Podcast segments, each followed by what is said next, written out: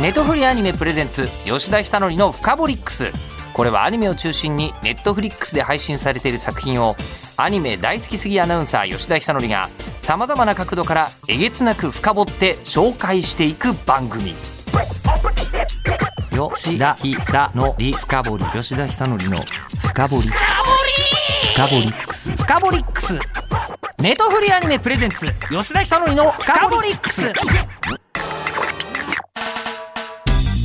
今一番クリエイティブに深く刺さっているお仕事の代表選手にお越しいただいた感じでございます。ネットフリアニメプレゼンツ吉田ひかりのフカボリックス、えーご登場いただきましょう。少年ジャンププラスの編集者林志平さんです。どうも、はじめまして、ジャンプラスのリンと申します。よよろしくお願いします。林さん身長何センチですか？僕、185、185あります。やっぱり？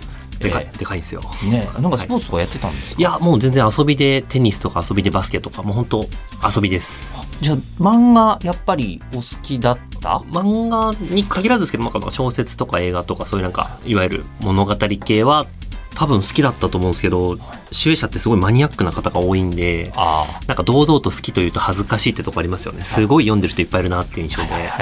なんだそのオタクっぷりはと思うんで、そこそこ好きでした。そこそこ、はい。っていうのがこう中高生時代みたいな。そうって、まあ小学校から漫画読んでたんで、はい小中高とずっと読んでたんですけど、特別全然オタクって感じもしてないんで、うん。なんか普通の東京の高校生として生きてた気がしますね。うんというようなところをちょっと紐解きながら、はい。今日はお話をお伺いしていきたいのは何かというと本当に編集さんっていうお仕事がおそらく日本にしかこんなにはっきりはなくああ、まあ世界中でそうかもしれないですね。で私最近アニメの話をしに海外に行かせていただくことが素敵な仕事で。ちょいちょいあるんですけど、はいその度にやっぱり日本のアニメってこれ大きな意味で紐解いていくと編集さんいるからこうなってんなみたいにああ、なるほど。思うことが本当に多くてですね、はい今日はちょっとその辺のお話をお伺いしたいと思っております。聞いてください。はい。じゃあまずはですね、リンさんのプロフィールなんですが、リンさんは1982年生まれ。はいということは世代的には、小学生の時にスラムダンクとかめっちゃやってる時代。スラムダンク、ドラゴンボール、悠々白書がやっぱ全盛期だった頃に小5前後ですかね。小5、6ですかね。もうその頃だと、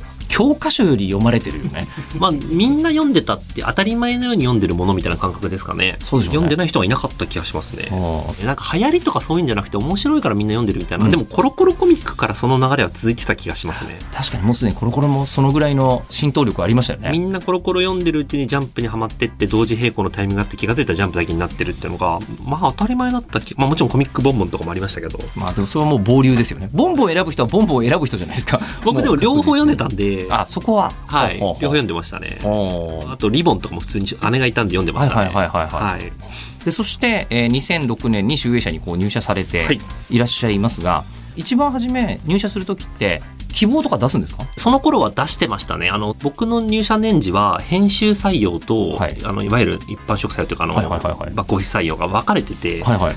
僕は編集採用で漫画志望で入り、うん。もちろん志望、希望も出して、はいで僕は多分週刊少年ジャンプに希望第一志望を出したけど、行けずに月刊少年ジャンプに行ってるっていう形で入社してますね。まあそうですよね一番どこ行きたいかっつったらとりあえずそうですね。まあでもヤングジャンプももちろん人気ですし、はいはいはいあの、そもそも漫画志望でなく、そのファッション誌の編集だったりとか、あの、プレイボーイ志望だったりとか、文芸志望だったりとか、いろいろいらっしゃるんで、あの、漫画志望の方だとジャンプが多かったかなぐらいですかね。それじゃあもう漫画志望ではいこう希望を出そうと思ったのはそもそもなんでなんですか？僕最初本当社会科見学のつもりで主演者を受けてるんで、あの出版社も主演者しか受けてませんので、はい出版社向けの何かをしたことがないんですよね。まあ、時々就職試験で対策とかありますよね。あまあ一冊なんか先輩からもらったんで、これ出版社受けんならこれ読んどきなよじゃあそれだけ読んどくかってそれを受けて就職受けてるんですけど 特に本当に受かろうとして受けたわけではなくとりあえずいろいろ受けて受かった中から選ぼうっていうめちゃくちゃ緩い考え方のもと就職活動してたんで、だから漫画も比較的好きだけど、漫画マニアってわけじゃないみたいな。まあ好きですけどね。マニアというほど見てないなってやっぱ自分では思うんで。他にすごい人もいっぱいいる、めちゃくちゃみんな読んでるなと思ってえすごいと思いますが僕はそこまでにはなれないなと思っていつも生きてますね。ーでそしてこの2006年あたりに月刊少年ジャンプ、い。でジャンプスクエアを経て、えー少年ジャンププラスの編集部に今所属されていらっしゃる、そうです。はい、で今までにですね「青のエクソシスト」「獣事変」「ハートギア」「ムーンランド」そして、えーもう今となっては世界中に広がっている「スパイファミリー」「チェーンソーマン」などなどのご担当されていらっしゃると。はい。いいうことでして。いやもうここの辺で、えー、差数が億の単位に近づいてくる はい。感じ。そうですね。数えてないですけどね。どうなんですかね。いやーはまあ、数えたら多分本当にそういう数字が はい。目に入ってくるとは思うのですが、はい。さてじゃあここからなんですけど、はい。まあ、編集さんってはい。本当に説明が難しいお仕事だと思う。そうですね。なんかいろんなのが混ざってる感じですかね。あのディレクターさんとプロデューサーさんとマネージャーさんの仕事がちょっと混ざってる印象ですかね。うん。ではい。じゃあまず一番初めに、はい。作品を作るっていう時、い、ろんなパターンがあるのかそれとも結構決まったパターンがあるのあかというとバラバラです僕は。バラバラ。バラバラです。例えばじゃあもう本当に作家さん書きたいもの決まってるんでって言っはいはい。てそれを見て、あの反応をお伝えして細かく分かりづらいとことかを議論することもあれば、い。もう何から書きましょうとかは何書いていいでしょうか私とか、まあ、何していいでしょうかって時にお話をし始める方もいらっしゃるんでバラバラですね。あ例えば今もうチェーンソーマンのスパイファミリー、はいはい。もう世界中ではい。みんなが見ていると思うんですけど、はい。じゃあスパイファミリーが始まる時みたいなのは？まあ遠藤さんも本当に担当し始めて何年ですかね。15年とか多分担当してるんで。あそうなんですね。はい、入社2年目から担当させていただいてるんで。でもう2作ご一緒してて「はい。T スタという作品でデビューされてその後月下美人で、で3作目で2作目と3作目の間に約7年空いてるんですね。そんなパターンもあるんですね作家さんたちって。作家さんによってはうずっと書けないとかうまくはまらないってことであのお時間かけてしまう方もいらっしゃるんで、うん。遠藤さんはすごいゆっくりと間に読み切り作品を3本ご一緒してるんですけど月下美人終わられて12年に1本とかずつ読み切りやってその途中であのスパイものやお互い好きだったんで映画とかではいはいはいはい。スパイものやりたいですねって話で1個前の読み切りでスパイもののラブコメ書いて結構評判が良かったんで、うんうん。じゃあこれベースで作りますかって話をしてるけどなんかうまくラブコメだけだとどうかなって話をしながら打ち合わせはまああの定期的にやってたんで打ち合わせの前日にプロットが来てスパイファミリーの原型のプロットが来たんで遠藤さんはまあそんな自信なさげというか、まあ、今回もちょっとこれ違うかもしれませんけどっていうふうに読ませていただいたプロットがスパイファミリーで、まあ、タイトルも決まってなかったですけどすごい面白かったんでこれをベースに作りましょうという話なので、プロットからですね。じゃあそうするとやっぱり先生の中にビジョナリーとしてものすごいのがバーンってあってそれをもうそのまま出してくださいっていうタイプではなく、はい。むしろちょっと相談をしながら相談ここいいと思いますここいいと思いますよはいって言いながら作って、相談めちゃくちゃしますね。雑談もすごいするんで、はい。スパイ映画の話とか、まあ、スパイ映画に限らずいろんなエンタメの話をしてああじゃないこうじゃないっていうのをずっとしてた単純に雑談だけで終わる打ち合わせを何回繰り返したかっていう感じですね。ははいよくやってましたね。でそうやって作っていくうちに、はい。じゃあキャラクターも明らかにあるとかいうことではなくちょっとずつそうですね。積み上げていっていく。もう最初のプロット段階だとそのアーニャの超能力決まってなかったんでえあそうなんですか？決まってなかったです。プロット段階ではでそれが、まあ、ストーリーのことをシミュレーションしていくとまあ1話目作ってる時に超能力決めなきゃいけないんで、ええ。超能力リストを出し超能力リスト？超能力ってあるじゃないですか、わります種類が。えいろんなもの最念高力とか動力とかいろいろあるレポートとか、はいはいはい。タイムスリップとかその辺全部わーってリストで出して、はい。超能力少女って何が一番ハマるかなみたいな話をあのその辺のカフェでしてて、まあ、遠藤さんがやっぱスパイにとってのクリティカルなことって秘密が分かられてしまうことだからやっぱ心が読めるっていうのはいいのかなっていうふうに決めていただいてじゃあそれでいきましょうかっていう。結構そういうふうに悩まれた時はなんかボンドのデザインあの犬のボンドのデザインとかを悩んだ時は、世界で一番美しい犬図鑑っていうのを僕が買って。でカフェで2人で広げて、はい。だから冷静に考えたらまあそこそこのおっさん2人が なんかこう可愛い犬の写真集を。写真集をカフェで広げて見ているって、ええはいはい。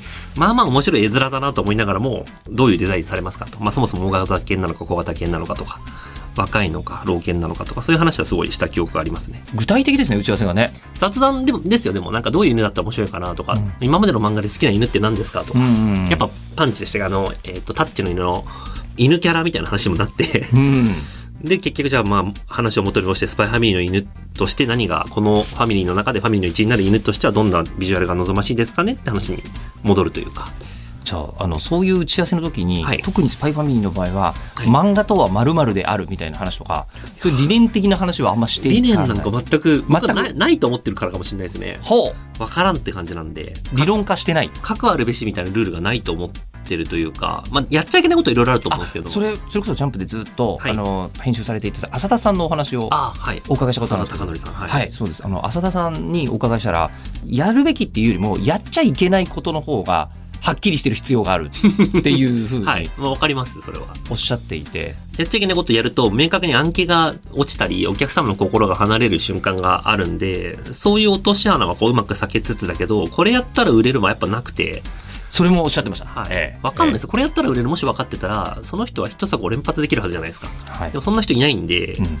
大体そういうふうにしたり顔で語ってる人いるんですけど、嘘です。多分嘘かもしくは、この狭い範囲での成功体験を、あの、繰り返し語ってるだけで、その成功体験はエンタメにおいては、もう翌月ぐらいにはすでに変わってるんで、翌月には変わっている。翌週でもおかしくないかもしれないです。はあ、はい確かに一つ大きな事件が報道されたことによって人の空気変わりますもんね。まあ、ですし、ビッグヒットがあったら同じことできないですよね。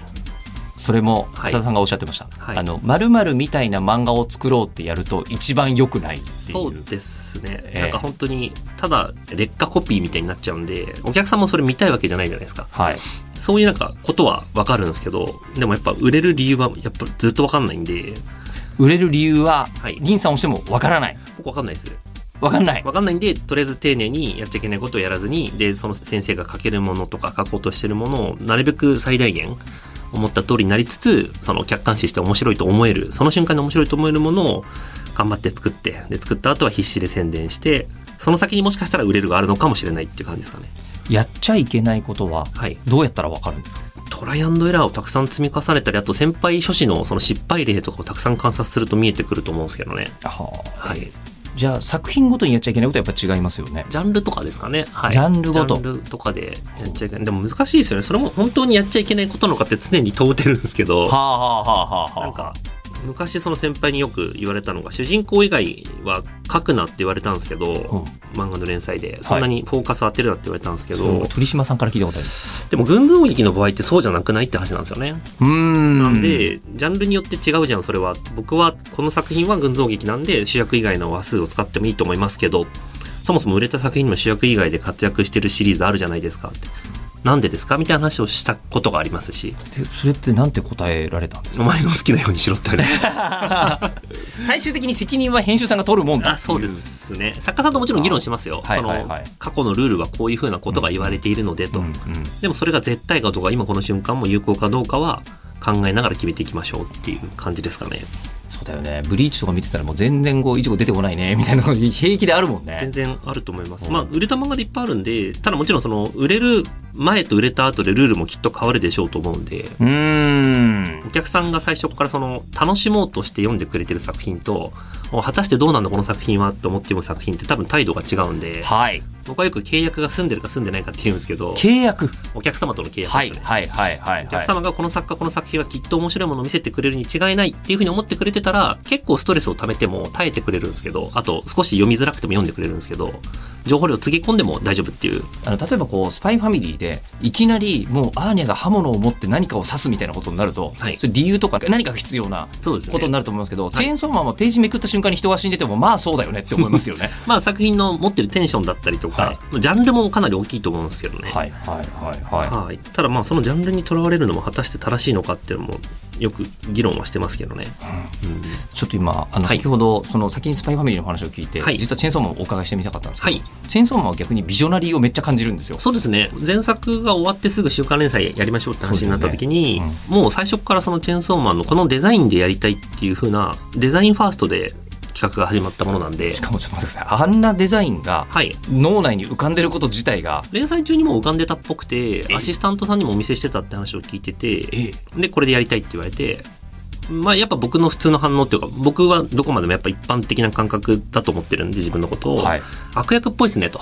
まあそうですよね。敵っすかって話をしたら主人公だと。うなるほどって思ってまあちょっと紐解いてって。でこいつが何したら面白いと思いますかね的な話とから打ち合わせが始まったっていう記憶がありますね。なんかキャッチボールのやり方がはい。それぞれの作家さんによって違う感じがしますね。そうですね。多分違うと思います、先ほどこうあの遠藤先生とスパイファミリーの話してる時はお互いにはい。なんかこう遠投を、ね、外野ではい。繰り返してる感じのやり取りに聞こえますけど、はい。今のチェーンソーマンのやり取りは多分藤本先生とブルペンキャッチャーやってる感じなのかなっていう気がするんですよね。人によって多分全然違うコミュニケーションしてると思うんで、はいはいはい。なんか難しいですよね。なんか言語化しにくいんですけど、でもそそっちにした方がなんか書きやすいのかなとか、打ち合わせしが楽しいのかなとか思いながらやってますね。そうすると先生とのこう相性みたいのってめちゃくちゃ大切じゃないですか。でも長く付き合っていくと相性良くなっていくもんなんじゃねえかなって最近思ってるんですけどねそれはすごいようでノウハウがもしかしたら知らないうちにあるのか 長い間ご一緒してればはい藤本さんもう何年だろう？10年以上は多分ご一緒してると思うんで、はい。それがあるからって感じですかね。じゃあこれ質問を変えると、はい。別のパターンあるんですけど他の方のはい。担当だった方が、あのリンさんが引き継ぐとか、はい。はい。もしくは逆にリンさんがご担当になった方が他の方に変わるとかはい。そういうパターンもある。ありますね。あります。あります。はい。えそれぞれがそういうことによってうまくいく時もある。どうなんすかね。例えばこの音止まるナミューさんとかはもともとリボンでデビューされてて、はい。でいろんなとこ持ち込み行った結果持ち込みでお会いしてますね。うん。でもその後普通に67年以上多分ご一緒したと思うんですけどお仕事。はい。なんですかね最初から僕はしっくりはまりながら打ち合わせした気がしますけど。私この獣事変の相本先生ももともと週刊で2作連載された後でお会いしてるんで、作家さんの人狼会かなんかでお会いして。ほうほうほうほう、はいどこに出会いがあるかまた分かんないですね。そうですね。作家さんからの紹介とかも最近は全然あるんで紹介されたらじゃあ打ち合わせしますかと。読み切りからご一緒しましょうみたいな話はしてますね。あの昔3月のライオンを作るときに、はい。えーあの海野千佳先生が新しく連載を始めるときに、はい。編集さん200人ぐらいやってるらしいって聞いたこ200人もとがあってるんですね。すごいですね、でその中であの白戦車の友田さんがはい。持ってた企画と、はい。先生がやりたかった企画が近かったんで、はい。そこで始まったみたいな話を熊のキャラの。そうですそうですねそうですえーなんかお互いにこう騎士かボクサーの話をやりたかったっていう。へええーああはい。一人で戦うものがやりたかったんだなみたいな、えーまあ、感じを聞いたことあって、はい。であとですね最近小畑和弘さんという IT 評論家の方がはい。いらっしゃいまして、から聞いた話で実はクリエイティブをもうあのマーケティングで作る時代は終わってると、なるほど、えうんうん。世の中でいいと思うものをまあ、これがいいと思われるでしょ？デザイン良くて安くてちょうどいいじゃんみたいな、うん。こうユニクロみたいな作り方というのはもう個人でできる時代じゃないと。うん。大資本があっという間にやってきちゃうから、あえーーなるほど。なんかそういうマーケティング、はい。アウトサイドインで物事を作るっていうのはもう限界が来てると。うん。そういう時代だって、逆に今できるのはインサイドアウトの時代なんだと。まだこの世に全くないものをうんこう新しく作ってそれをどうですかって提案すると世の中に待ってる人がいるっていう。で実は日本の漫画とアニメってそれに成功し続けてるんだっていう話をですね。まあそうかもしれないですねでこれをどういうふうにできるかというと、これが仕組み化されてるのが日本だけだった話なんですよ。どういうふうになってるかというと一番初めにそのビジョナリーの人がいてうん一人で何か作れちゃう天才がいてでそれと一緒にパートナーになってくる人がいる。で、このパートナーの人がいてでその後サークルって言って好きになってくれる人がいてで最後の4段階目にインタープリターズで翻訳してくれる人がいるっていう、はい。この4段階揃って世の中に出てくっていうのを、うん。なんかイタリアのマリオなんとかっていう教授が理論化してるっていう話。を理論化してんのみたいな驚いたんですけど、はい。でこれをみんなが「へえそうなんだ」って思って世界中のクリエイティブ見たら日本にだけあるぞって言って、うんうん。システム化されてあるぞっつって今びっくりしてるっていう段階だと。なるほど。聞いて、で、はい。一番ないのがそのパートナー。ここがまさにはい。あの編集さんなんだ。はいっていう話をその小原和弘さんは言うんですよ。でその時に大切なのが一番初めにこの世に存在しないものをうん。作っちゃうっていうのは大体において意味わかんないはずだ。第一段階。はい。でもその意味わかんないものに対してこれはすごいぜ。うん。だけどこれはやるとダメだぜ。うんっていうのをできないとパートナーが務まらない。っていうふうな話をしていてまさに今のお話聞いてるとずっとそういうことやってらっしゃるのかな、そうっていう気がですね。まあ、ダメだっていう時になんでダメなのかってうまく説明できない瞬間もあるんで難しいですけどね。あーあでもやっぱりじゃあ作家さんってあの一人で作り続けるといやそれはちょっとさすがにやめちゃった方がいいですよっていうようなことをおっしゃることもある。そうですね。なんか展開としてそれはどうなんだろうみたいな話はもちろん。でもまあ、大体皆さんお話を聞く前提で、その要はキャッチボールする前提で打ち合わせしてくれてるんで、なんかダメだと思うなんでだろうっていうふうに思ったら一緒に考えてくれますし、なんかすごい理由はないけどここがすごい気に入ってるんだけどって言ったら、なんか言葉にできなくてもそのシーン残したりとかしますし、うんそういう感じですかね。なんだろう。難しいんですけどね。で逆にこれあの怒らしちゃったりすると、はいもう打ち合わせできないですね。ああ、でも、あんまりないっすね、今まで。もう15、6年この仕事してますけど、怒らせた。普通に打ち合わせしてる限りでは誰も怒んないんですよね。なんでなんだろう。ほまあ、若手は怒るのかな。ボツ出し続けてたら。あでも、うーん、そんなに作家さんから激しく怒られるみたいなことはないっていう感じですかね。はい。あんま経験がないなっていう。ちゃんとこうあの作品に対するリスペクトがちゃんとさリンさんにあるからだろうなっていうのは思うんですけど。そうですね。まあ、何人かその、要大ポカは聞きますけど、やっぱりあるんですね。伝そう説としてそれは。は伝説というか、まあ普通になんかあの先生がめっちゃ怒られたらしいよみたいな噂として回ってきますけど、まあそんぐらいそんなたくさんあることではなくレアなことというか、でもなんか危ないなってよく思うのが、そのクローズドなコミュニケーションなんですよね。作家さんと編集って。うん1対1で別に上司がそこに同席してるわけでもないし、第三者もいないんで、だからすごく涙を飲んでる方もどっちにもいるだろうなっていう気はしてます。なんで僕はなるべくオープンになっても大丈夫なコミュニケーションの範囲で打ち合わせをしたいなって思いますけどね。だだからどこかで録音されてようが、うん密着でされてようが、別にどうぞと思える礼節を持ってお話はし続けたいなと思いますけどね。でその、まあ、伝説も持ってるし、はいしかもそのオープンで、えー大丈夫っていう前提に立つと、はい一番辛いのってボツ出す時じゃないかと思うんですよ。そうですね。でもやっぱそれは嘘がつけないんでつまんないと思ったら、これは面白くないと思うって言わないと、後々申し訳なくなるじゃないですか。まあ最終的には本人のためにならないですよね。なんで、つまんないと思ったらお伝えするし、可能な限りそれを言葉で説明しようとはしてますけど、でなんでボツなのかみたいな、これ書かない方がいいと思いますよ。なんでかというとって話を結構丁寧に伝えますし、でも、それもでもちゃんと僕のそのダメは絶対じゃないんで、どうしてもやりたいんだったらやってみますかは一応カードとして。常にはい。その前の判断の前提になるはい。自分の感覚がはい。面白いつまんないが間違ってないってどこか確信がないといや、確信がないから多分あれじゃないですか。あの、やってみますかって言えるんじゃないですか。なんかわかんないんで、ヒット作の全てを理解してるとは全く思わないんで、なんでこれ売れてんだろうわかんないって思うタイトルいっぱいあるんで、世の中に。うんなんで、わかんないっす。感覚として分かってる範疇と分かってない範疇があるんで、サスペンスとかミステリーとかで、この謎の提示はもう分かりやすすぎるよと。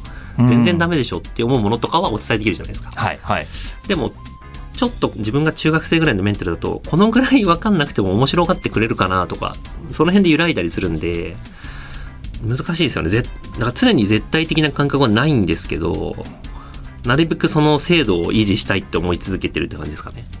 ということは世の中の人たちが今何感じてるのかなっていうのははい。常に林さんが受信し続けてないとそうですね。でもまあ、広すぎるんで自信しててもなんか一致はしないだろうなと思いながら。どっかにズレがあるってことをはいちゃんと意識はしていて、はいそれはそれで僕もズレてるかもしれませんよっていうのを作家さんにちゃんと伝えつそうでつすね。だけどはいこう思うんでこういう判断ではいこれは OK でこれは NG ですっていうそうですね。それが一番フェアな気がします。ヘビーそんなに責任取り続けんの？大変。責任でもないですよ。むしろ責任はある種放棄してるんですよね。その絶対的に正しいかどうか分かんないけど僕の判断はこうですと。ご参考までにどうぞっていう感じじゃないですか、でもその作家が売れたらば僕の仕事もうまくいくんで別にその適当に言ってるわけじゃないですよ。も言えるというか。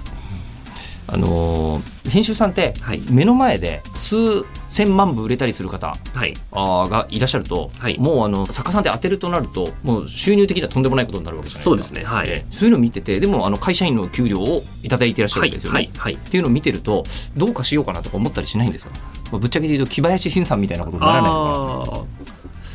金銭的にどうかしようではないですけどなんか楽しい仕事を楽しいまま続けたいなって思う気持ちは結構強いかもしれないですね。はい。なんか、やっぱ、ある程度の年次になると、担当交代して連載の最終回までご一緒できないみたいな。なんで、リレーのようになっていっちゃうんで、なんか、作家さんに対してちょっと申し訳ない気持ちがあるなって思ってる時期が長かったですね。そこは本当は最後までご一緒できるんだったらご一緒したい。もしその自分とその作家さんのコンビが停滞してて、うん変えた方がいいと思われるのであれば変わるべきだと思うんですけど、作家さんが望んだりとか周りがそう見るなら、うまくいってたりとかするけれども、まあ会社都合とかで変わってしまうのは作家さんに対して申し訳ないなっていう気持ちはずっと持ってましたね。うんうん。でしかもまあ形として作って世の中に認知されると、はいえー最近は必ずアニメ化っていう言葉が出てくるとはいいう話になるんですけど、アニメ化はいっていうのって、はい。漫画作る段階っていうのは一番初めから考えてるんですか？えっ、と、漫画家さんに最初、どんな漫画が売れていくかという話は結構してて。えそうなんですか？それちょっと聞かせていただいてもいいですか、まあ普通に、あれですよ、外因的な要因の話だけなんですけど、えっと、まず漫画がそのものが面白いから売れていくと。これが一番幸せですと。うんうんで、2番目が、あの、面白いけど、なかなか注目されないんだけど、何かしらバズったりとか、賞を取ったことによって、まあ、フックアップされて売れていくと。で、3つ目がメディア化ですよね。うんあの、ドラマ、アニメ、映画化。この3つのルートがあるのでと。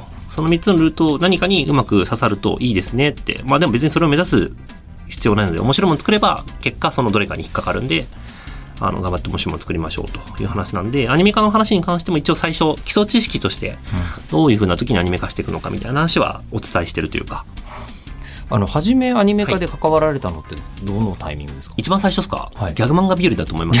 ちょっと待ってください、はい。特殊例じゃないですかいきなり。月刊少年ジャンプであの引き継ぎなんですよ。あの引き継ぎで、はい。ギャグ漫画ビルの3クール目と4クール目をご一緒してるはずなんで、そうなんですね。第一秋田の監督とはい。え一緒に僕が熊吉のぬいぐるみを着てジャンフェスで踊るとかが一番目の仕事で、ー そうだったんですね。はい、客席から聞こえてくるんですよ。あの熊吉大きくないっつって。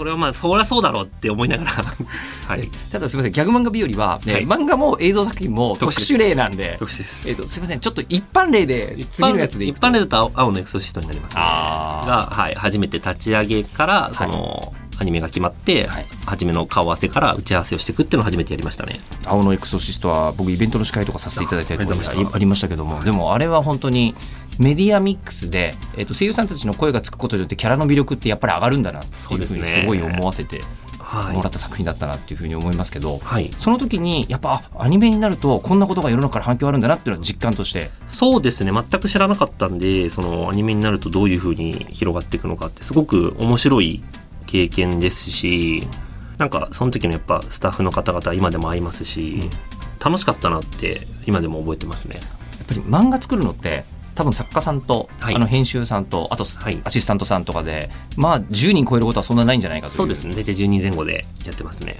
それがアニメになると10人で作れることはまあ絶対ないそうですね。わけですよ数ね。百人だと思いますね。はい。そうするとやっぱり祭りの規模感が違うみたいなそうですね。まあやっぱ逆に言うと全てのスタッフを把握している人は本当アニメーション P ぐらいしかいないんじゃないかぐらい、もう現場のスタッフの方々とそこまで密には話せないっていうか、本当たまに打ち上げとかでお会いしてご挨拶する程度になっちゃうんで、どっちがいいんだろうなって分かんないですよね、仕事としては。僕はなんか、ある程度知りたいんで、その人のことを。アニメのプロデューサーすげえなって、どんだけの連絡先持ってんだと思いますよね。入るのか携帯にって思いますもんね。その人数っていう。うんしかもその人たちがねちゃんとこう、はいストレスなく仕事できるかどうか気配んなきゃいけないっていうすごい仕事だなって横で見ながら、はい、尊敬しますね。まあ、漫画家さんをプロデュースしてるという意味ではある意味編集さんもプロデューサーみたいなところあるとははい。大いに思うんですけど、はいちょっと組織作るっていうのとは違いますもんね。あのチームを作ってマネジメントするって特殊技能だなって思いますけどね。じゃあそこを踏まえて、はいえー実は、えー今回はですねあのリンさんがものすごいスタートから、はいえーもうアニメのことを考えて作ってる作品がある はというお話なんでその辺はを次週はお伺いしたいというふうはいに思っております。ということで、えー今週のネットフリアニメプレゼンツ、えー漫画編集者ジャンププラスから林志平さんにお越しいただいております。来週もよろしくお願いします。お願いします。ありがとうございます。ネットフリアニメプレゼンツ吉田久典のフカボリックス番組ツイッターもあります。アットマークフカボリックスをぜひフォローしてください。ではまたお会いしましょう。ネットフリアニメプレゼンツ吉田久典のフカボリックス。ここまでのお相手は日本放送アナウンサーの吉田久典でした。